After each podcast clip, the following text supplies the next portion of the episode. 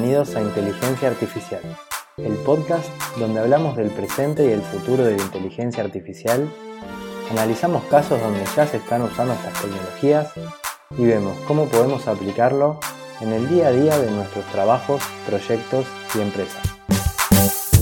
Yo soy Pocho Costa, ingeniero en sistemas, programador y amante de la tecnología, y me puedes encontrar en pochocosta.com donde ahí también vas a encontrar las notas del programa y otros medios para ponerte en contacto conmigo. Empezamos.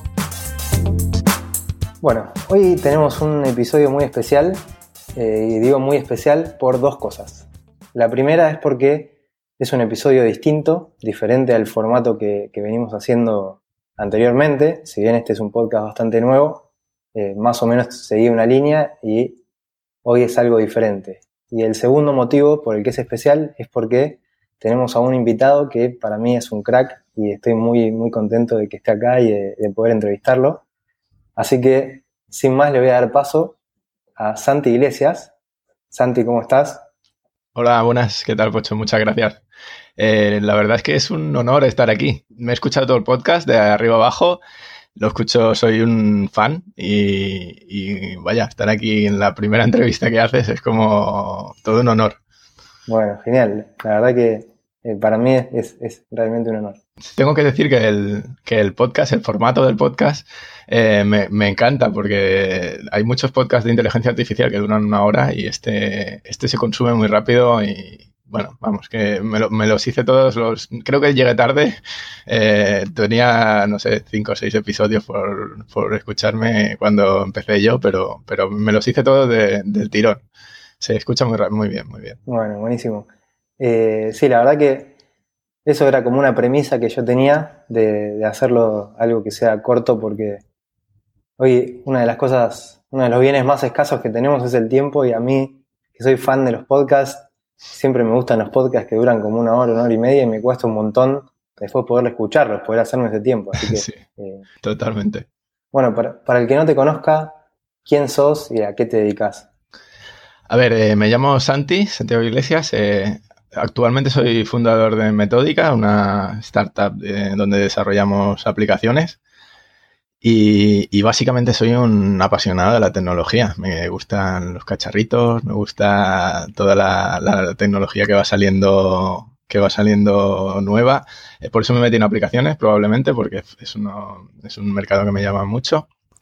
Y dentro de nuestra empresa de Metódica, pues eh, tenemos una sección que se llama Metódica Labs, eh, que una de las, de las premisas de mi trabajo eh, era que necesitaba un tiempo para. Necesitaba un sitio donde, donde yo pudiera descargar mi, creatividad, porque yo siempre he sido muy, muy de hacer cosas. Y, y Metódica Labs es lo que me da eso. Cada vez que tengo un poco de tiempo libre, me dedico a hacer algún, alguna historia, algún cacharrito, alguna aplicación. Eh, y poco a poco, pues eso, me he ido metiendo en, en diferentes tecnologías como realidad aumentada, machine learning, eh, bueno, todas todos estos, estas cosas que llaman tanto la atención a día, de hoy. Buenísimo, muy, muy interesante. ¿Esto hace cuánto vos que, empezaste que a dedicarte a esto y hace cuánto que, están con Metódica? Eh, de las aplicaciones, eh, hace unos siete años que, tenemos la empresa. La verdad es que lleva mucho tiempo. Y, Buen recorrido. Sí, sí, muy, mucho recorrido y, bien, muy contento con ella. ¿Y, vos personalmente, eh, hace cuánto que te dedicas a, temas relacionados con programación y estas cosas? Bueno, no te sé decir, porque creo que he estado toda mi vida con el tema de la programación. Eh, hace, bueno, mi, mi, padre cuando era pequeñito, cuando tenía unos 7, 8 años, se compró un Spectrum de esos de, que tenía la pantalla verde y que, y que bueno, que se programaban en Basic y tal, y, venían con un manualillo de cómo hacer jueguecitos y, y sprites y cosas así. Y, ya desde entonces ya me llamó la atención y con, mis hermanas, con él, con mi padre, fuimos haciendo eso. Después pasamos a un 086, 286. Bueno, es que yo creo que es que ni me acuerdo de cuando empecé a programar ya. Bueno, pero de la vieja escuela, digamos. sí, sí, muy, vieja, por desgracia, muy vieja. no, pero te digo que caso, caso parecido, parecido al mío también. sí. Y yo, una de las cosas por las cuales te invité es porque conocí un proyecto en el que vos trabajabas, o estás trabajando, que me pareció muy llamativo y muy interesante, y me gustaría ver que introducirlo, que es Mairo. Me gustaría que nos cuentes vos qué es Mairo. Sí, eh, a ver, Mairo es, Mairo es el proyecto en el que estoy actualmente trabajando en, el laboratorio de, metódica. Y básicamente es una inteligencia artificial que pinta cuadros únicos para, para ti, para que te los lleves a tu casa. Son, son cuadros eh, basados en estilos y en autores diferentes, pero lo, utiliza una arquitectura que se llama red generativa adversaria para, para inventárselos, básicamente. Entonces, eh, tú entras en la aplicación, eh, buscas, buscas el cuadro que te guste, le vas dando, le vas dando a, repintar y a repintar hasta que encuentres un cuadro que te guste eh, y, ese cuadro te lo puedes, lo puedes pintar en un, en un lienzo real y llevártelo a casa. Ah, es una genialidad. Muy bueno, la verdad que bueno. Decime, porque me, surgen varias preguntas.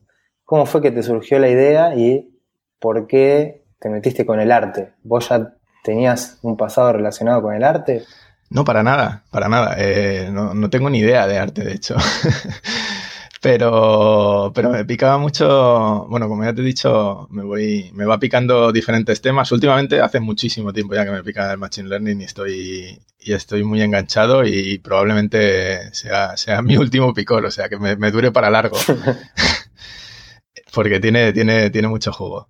Entonces, eh, me estuve aprendiendo el tema de Machine Learning. Eh, empecé como todo el mundo haciendo predicciones del valor del Bitcoin o reconocimiento de emociones, un poco de lenguaje natural. Y, poco a poco me fue llamando un poco más la atención y más la atención hasta, hasta que llegué al State of Art, que yo creo que es, de las, las, redes generativas adversarias, es de lo, de lo más top que te puedes echar. Sin dudas. Y hace, muy poco tiempo que salieron y, están, yo creo que serán, serán el futuro también. Serán, es, es una forma de entrenar que, creo que será el futuro de entrenar redes, redes, redes neuronales. Tengo una pregunta. Y, nada. No, perdona que te, interrumpí.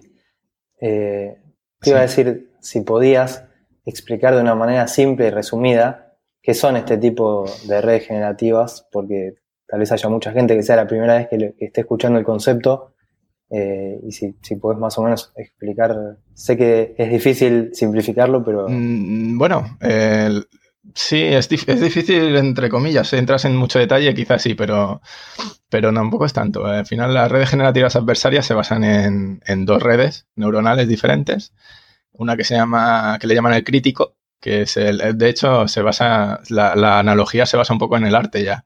Eh, una es el crítico, que, se, que decide si una obra de arte es eh, real o falsa, y la otra es el generador, es, un, es como una especie de, de pintor de mentira que, que, tiene que ir haciendo obras de arte para intentar engañar al crítico.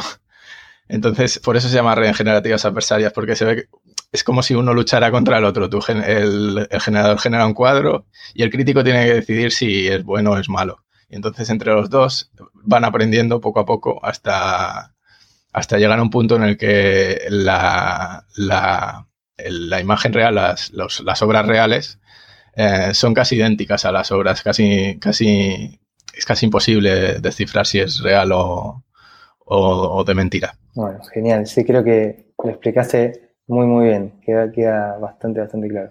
Bueno, ya te digo, al final, entrando en detalle, te puedes, te puedes inflar aquí diciendo cosas, pero, pero así un poco por encima eh, es la explicación que suele dar todo el mundo. Y bueno, a ver, si, si entramos un poquito en detalle para los que sean más curiosos y conozcan más de la parte técnica, lo que puedas contar de cómo, de cómo lo hiciste a, a Mairo.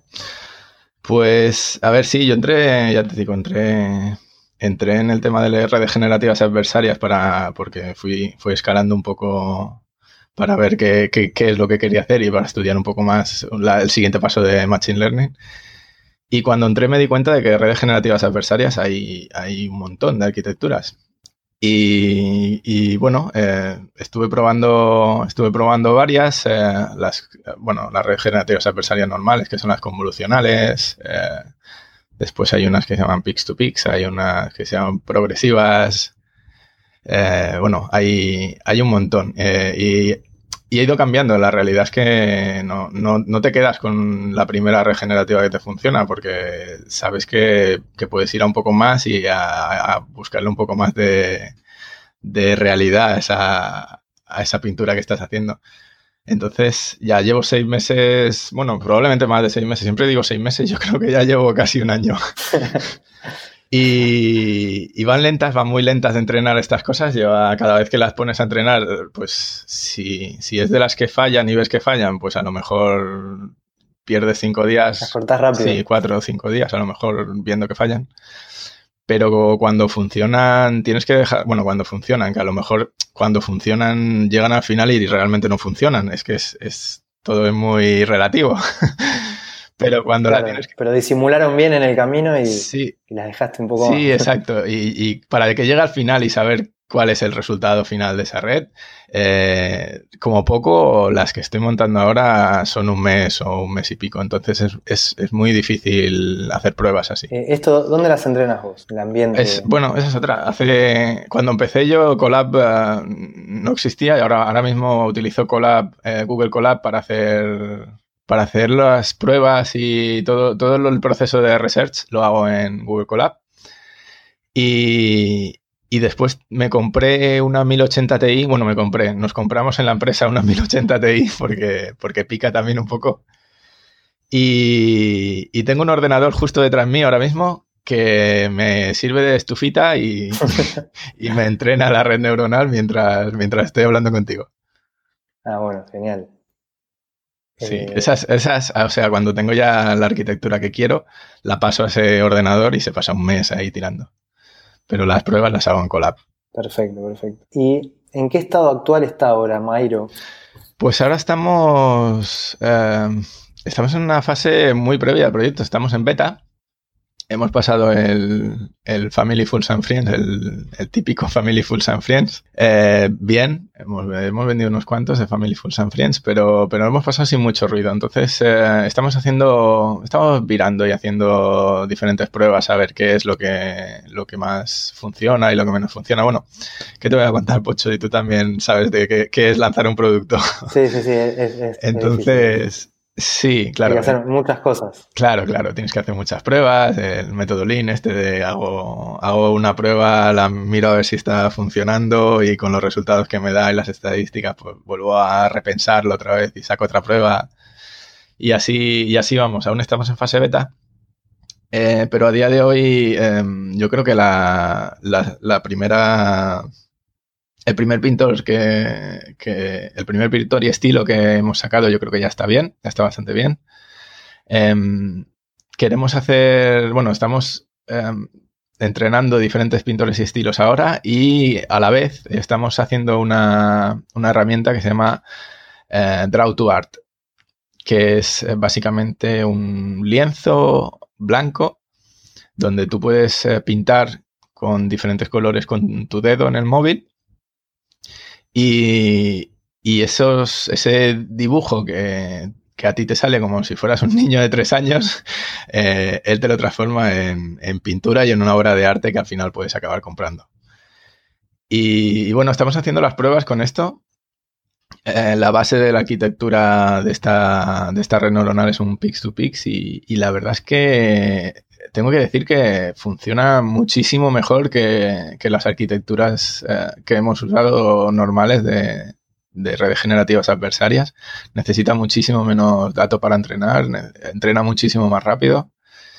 Y, y, yo creo que probablemente esto no, esto no necesitaré tanto tiempo para, para tenerlo de pie. Bueno, mira, eh, después te voy a pedir que me dejes una, una imagen o si, un video o un GIF para poner en las notas del programa para el que lo quiera ver. Igualmente después eh, vas a dejar tu, tus datos. Claro, perfecto. Es que. Pero. Sí, porque todo esto es muy visual, ¿verdad? hablarlo, hablarlo en podcast claro, queda un poco sí, raro. Sí, pero de hecho a mí este, este proyecto eh, fue el que me llamó la atención y, y por eso me atreví a, a hablar con vos para, para, preguntarte más, porque me interesaba conocer, porque me pareció súper interesante. Sí, sí, sí, me pareció genial eh, lo vi eh, que lo pusiste en Twitter y me volvió loco. Me, encantó la idea. Es, está muy bien, está muy bien, ya te digo. lo que pasa que, bueno, tenemos que mejorarlo mucho. Lo que puse en Twitter es, es una demo.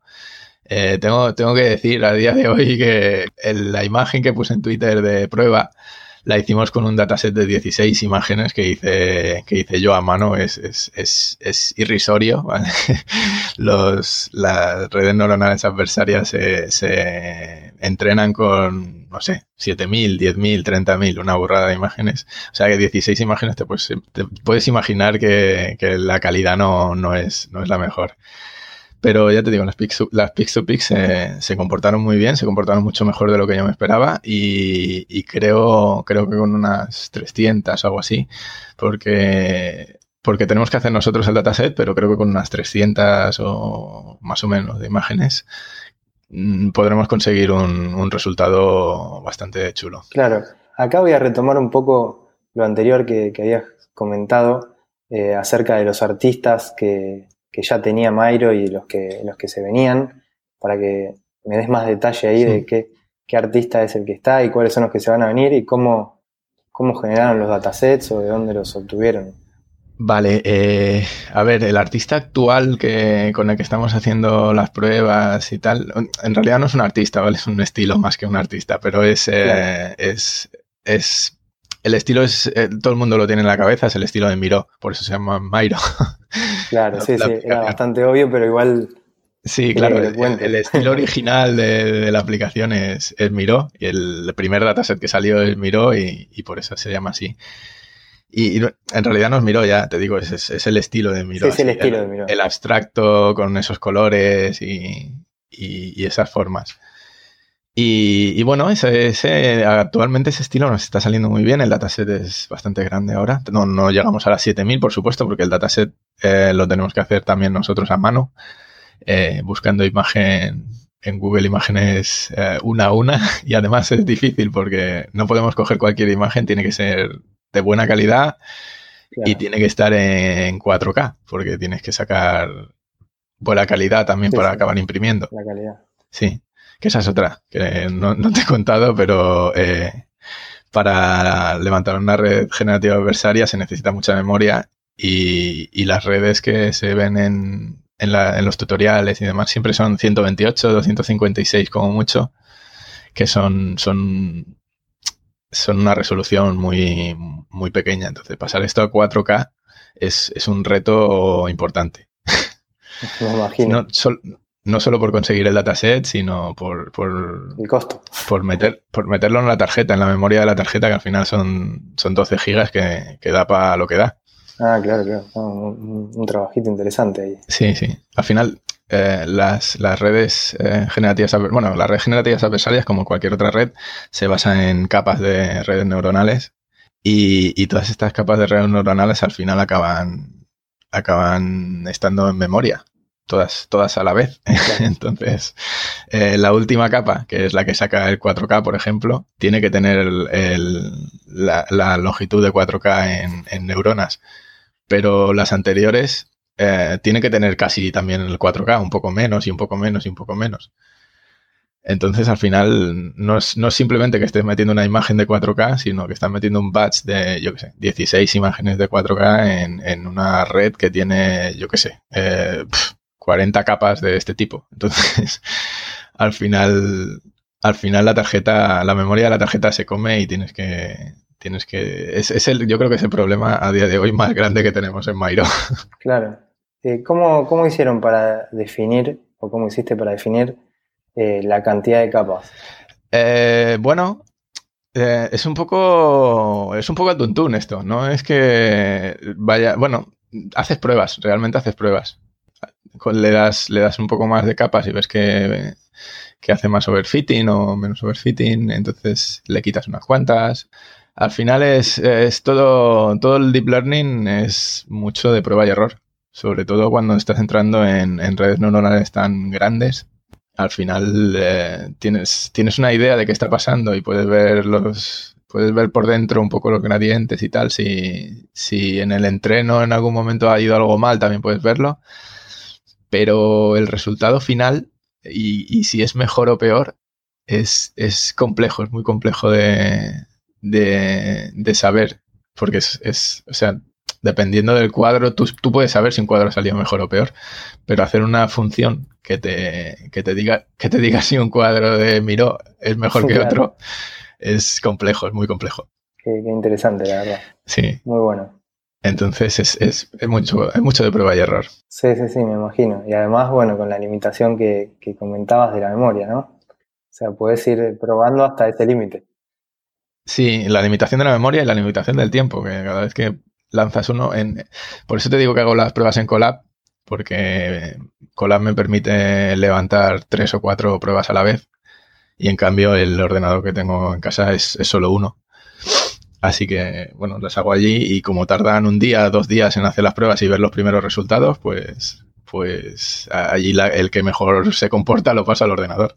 Genial. Bueno, con respecto a, a Mairo, la verdad que me parece un proyecto interesantísimo. La otra prueba eh, que comentaste, la, de, la del dibujo, dibujar y que, que te genere el arte, también me parece con un potencial impresionante. Ya veremos qué, qué, qué dice el futuro o cómo van con los proyectos, pero a mí me parecen buenísimos. Sí, muchas gracias. Esperemos que sí, esperemos que alguna, alguna de estas cosas la demos en el clavo y acabe funcionando. Genial. Y ahora te hago una, una pregunta. Para conocer más de tu background, vos, eh, ¿cómo, ¿cómo, empezaste? Ya, ya me dijiste antes que, que, de chico programabas, pero después, ¿cómo seguiste estudiando o aprendiendo? Eh, eh, habla, hablamos del, de Machine Learning, no hablamos en general de, de desarrollo. No, si querés contar en general, pero sí, yo te preguntaba más que nada para profundizar en, en, lo que es eh, Machine Learning. Bueno, eh, Machine Learning me llamó la atención mucho. Bueno, es que, yo creo que a, todo a todo tecnólogo que se precie, el Machine Learning es algo que la inteligencia artificial, ya no en Machine Learning es algo que le llama la atención a, a todo el que le gusten los cacharritos. Y, y bueno, cuando entras en inteligencia artificial, eh, hay mucha, mucha teoría, mucha psicología y mucha paja, pero al final, si quieres aplicarla, a día de hoy lo único que hay es Machine Learning. Entonces, eh, por ahí empecé, por ahí empecé. Yo quería, mi, mi, mis ideas locas del principio era, era montar un robotito que te siguiera y acabar haciendo una especie de perrillo en casa y tuve mis ideas de, montar una, una, red así dentro del robotito para que te detectara y te siguiera y demás. Y, y poco a poco, pues eh, esas ideas eh, se van transformando en, en, ganas de aprender otra cosa y ganas de aprender otra cosa y ganas de aprender otra cosa y, y la primera idea al final se pierde, pero, pero tu ansia de, de conocimiento continúa y continúa cada vez más. De hecho, a día de hoy, a día de hoy es que le, yo, empecé dedicándole quizás, eh, no sé, tres horas a una hora o dos, tres horas quizás a la semana.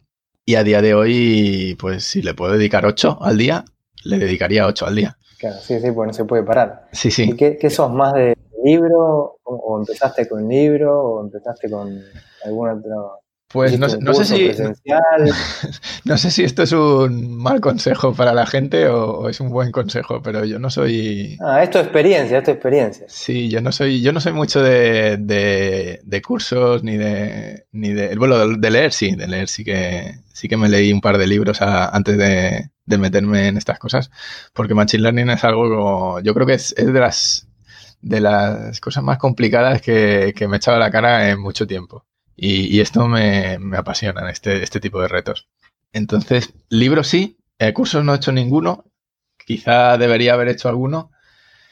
Y, y mi forma de aprender es eh, decidir qué quiero aprender, eh, encontrar un proyecto que lo implemente y, y, meterme en eso y hacer algo real. Porque yo creo que a, en, el, en entornos reales es donde realmente te, te peleas con las cosas que, que, te van a hacer crecer. Tal cual, tal sí, cual. Y, sí, sí, y por eso, por eso de hecho dice Mairo. Y, y, bueno, antes de ese también hice, pues es un, un reconocedor de emociones, eh, de emociones por, por, en tu cara.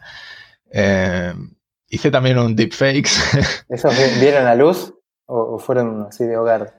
Mm, son aplicaciones que tengo en el móvil a día de hoy y que le enseño a la gente cuando hablamos de Machine Learning, pero que no solo Mairo ha llegado a, subirse al Google Play. Ah, está bien. Sí. Y Santi, te pregunto, los conceptos de estadísticas y matemáticas que, todo el mundo que quiere empezar a, estudiar Machine Learning siempre se topa con eso, ¿cómo vos ya, digamos, siempre fuiste amigo de, las matemáticas, por así decirlo, o, también fue como una barrera en el camino? Para nada, para nada. Fue, fue, una barrera en el camino, yo creo que es, una buena descripción. Em, yo quería aprender Deep Learning, quería aprender pues, eh, diferentes tipos de arquitecturas y, y, cada vez que te lees un paper y empiezas, o sea, leerte un paper de, de cero sin tener mucha idea de matemáticas es, es dolor. es muy difícil. Y, y cada vez que me leía un paper del que querías extraer algo para un proyecto que quería hacer, eh, me surgían dudas, eh, álgebra lineal y matemáticas y todo este tipo de dudas que poco a poco he ido cubriendo, pero he ido cubriendo mientras me salían. Quizás no es la mejor forma, pero ya te digo que mi forma de, aprender ha sido, ha sido siempre esta, es eh, meterme en un proyecto, sacarlo, sacarlo sea como sea y, bueno, mientras me van saliendo mientras me van saliendo esos, esas dudillas, pues voy estudiándomelas e intentando solucionarlas. Y a día de hoy, pues bueno, yo creo que no sabía mucho, bueno, no sabía mucho, sabía lo que me estudié en la carrera de matemáticas y álgebra, pero a día de hoy creo que ya me puedo apañar con, muchas más cosas. A día de hoy se lo decía un amigo el otro día, a día de hoy, eh, si mi yo del pasado de hace un año escuchara lo que dice las conversaciones que tengo en el canal de Machine Learning Hispano con, gente, eh, pensaría, o sea, no se enteraría de nada. Tal cual, ¿no? Pero bueno, es, yo creo que esta, esta pasión por, por el Machine Learning es lo que nos hace amigarnos con las matemáticas, tal vez los que solo estudiamos lo, mínimo y necesario para probar las materias, y ahora ya por gusto, por querer hacer cosas, eh, nos tenemos que, volver a amigar y ahora ya lo, lo agarrás con, claro, sin la obligación esa de tener que, que tener, sacarte una nota, sino que por el gusto de querer resolver algo que, que tenés ganas de ver funcionando. Claro, yo, creo que es eso, de hecho, ¿eh? el tema de, tener de tener enfrente un reto y, poder poder enfocar eh, tu, enseñanza, tu, aprender a, algo y saber en qué lo vas a en qué lo vas a usar, eh, eso ayuda mucho, ayuda mucho. Es como aprender inglés, que al final si, si no vas a si no vas a hablar inglés en tu vida, pues aprender inglés tampoco le ves una utilidad. En cambio, cuando te vas a Inglaterra, aprendes inglés en una semana. Tal cual. Está, está bueno esto que surgió, porque es como, creo que hoy los, los chicos y, los adolescentes que, tengan que estudiar matemáticas, tal vez eh, este puede ser un, nuevo enfoque de verle una utilidad, porque... Totalmente, ¿eh? yo a, día de hoy lo pienso. Eh, el tema de las derivadas y las integrales y todo este tipo que no, no le hice casi ningún caso, pasé por encima para probar el examen y ya está si me la pones delante a día de hoy es que la cogería con ganas, ¿eh? Claro, es que... Yo creo que, yo creo que la, gente que, vive a día de hoy y, que estudia a día de hoy eh, tiene, tiene mucho ganado por eso, porque ve, una aplicación real en todo Claro, es que los profesores del colegio que yo tuve, tal vez en ese momento si yo les preguntaba que me digan algo, un uso práctico que le iba a dar a eso, a eso tal vez ni siquiera me lo, me lo sabían decir algo tan llamativo como, como ahora. Claro, claro. Ahora te, dicen, no, sí, esto, esto sirve para detectar caras o para, para hablar con una máquina o para mover un, para mover coches autónomos. Entonces, joder, dice, vale, vale, vale, pues me lo estudio. Sí, sí, sí. Bueno, ya, ya, ya voy teniendo una excusa para que, para que mi hijo no estudie matemáticas y no sea, no sea el sonso. Sí, sí, ya sabes, ya sabes qué decirle. Claro, claro, claro. Eh, bueno, yo creo que ya estamos en un, en un tiempo prudencial para, para ir cerrando esta, esta entrevista para que no se haga tan larga. Sí. primero que todo te quiero agradecer por haber venido, por, haber, eh, por habernos dado este tiempo para, para poder escucharte y conocer más de tu proyecto. Y bueno, no sé si vos querés agregar algo más. Vale, pues eh, sí, sí, me gustaría darte las gracias porque ha sido todo un honor estar en este podcast, eh, el primer invitado, ¿no? que como ya te he dicho me, encanta y me, he escuchado todos. Y, bueno, si, os podéis pasar, la gente que está escuchando esto, si os podéis pasar a, darle un vistazo a, a Mairo, a ver si os gusta el proyecto y comentarme cualquiera de las sugerencias que tengáis. Eh, yo siempre tengo el correo y, todo abierto, eh, esperando a cualquier cosa que me digan para, hacer el siguiente viraje. Genial, vamos a dejar entonces, ahora te voy a pedir que me pases todas las páginas web para dejar los links y si alguien quiere ponerse en contacto con vos, eh, ¿cómo te pueden encontrar a través de internet? Bueno, pues tengo el, Twitter sobre todo, que es quizá donde más respondo y más eh, actividad tengo, que es Ian Holling. Y, te paso el correo si quieres. Pues mi correo es uh, siglesias.metódica.es, que ahí también respondo a, bueno, a cualquier cosa que me diga.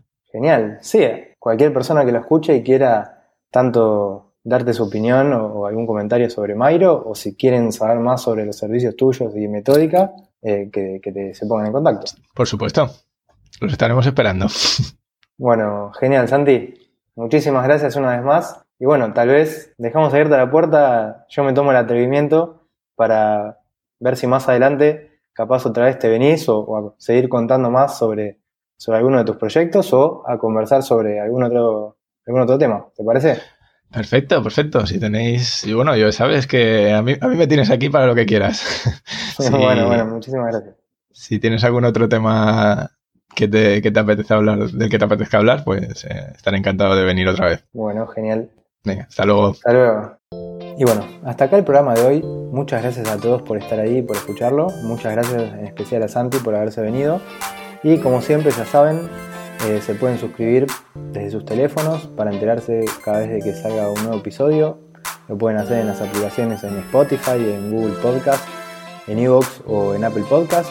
Y también muchas gracias a todos los que dejan sus comentarios o sus me gusta en Evox o las reseñas en iTunes. Muchísimas, muchísimas gracias.